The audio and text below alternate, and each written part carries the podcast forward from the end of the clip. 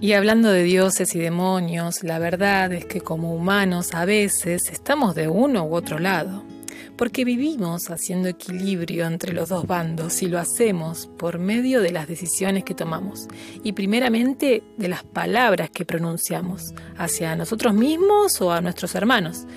Es que las palabras tienen el poder de programarnos. Por eso es importante que reconozcamos su aspecto sagrado y al decir sagrado, sé que más de uno se siente incomodado porque saben que se ha usado en nombre de Dios para hacer daño. Pero hablando de Dios, el Dios mundano de muchos una vez dijo, la pelota no se mancha. y esa frase para mí es sagrada porque quiere decir que una persona con su error no es capaz de ensuciar algo grande como el amor.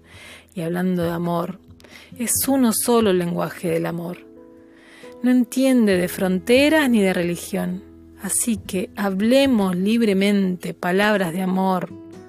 Podemos rezar un Padre Nuestro o alabar la salida del sol. Las formas son infinitas, pero una sola es la misión, y es mantenernos unidos, haciendo de este un mundo mejor.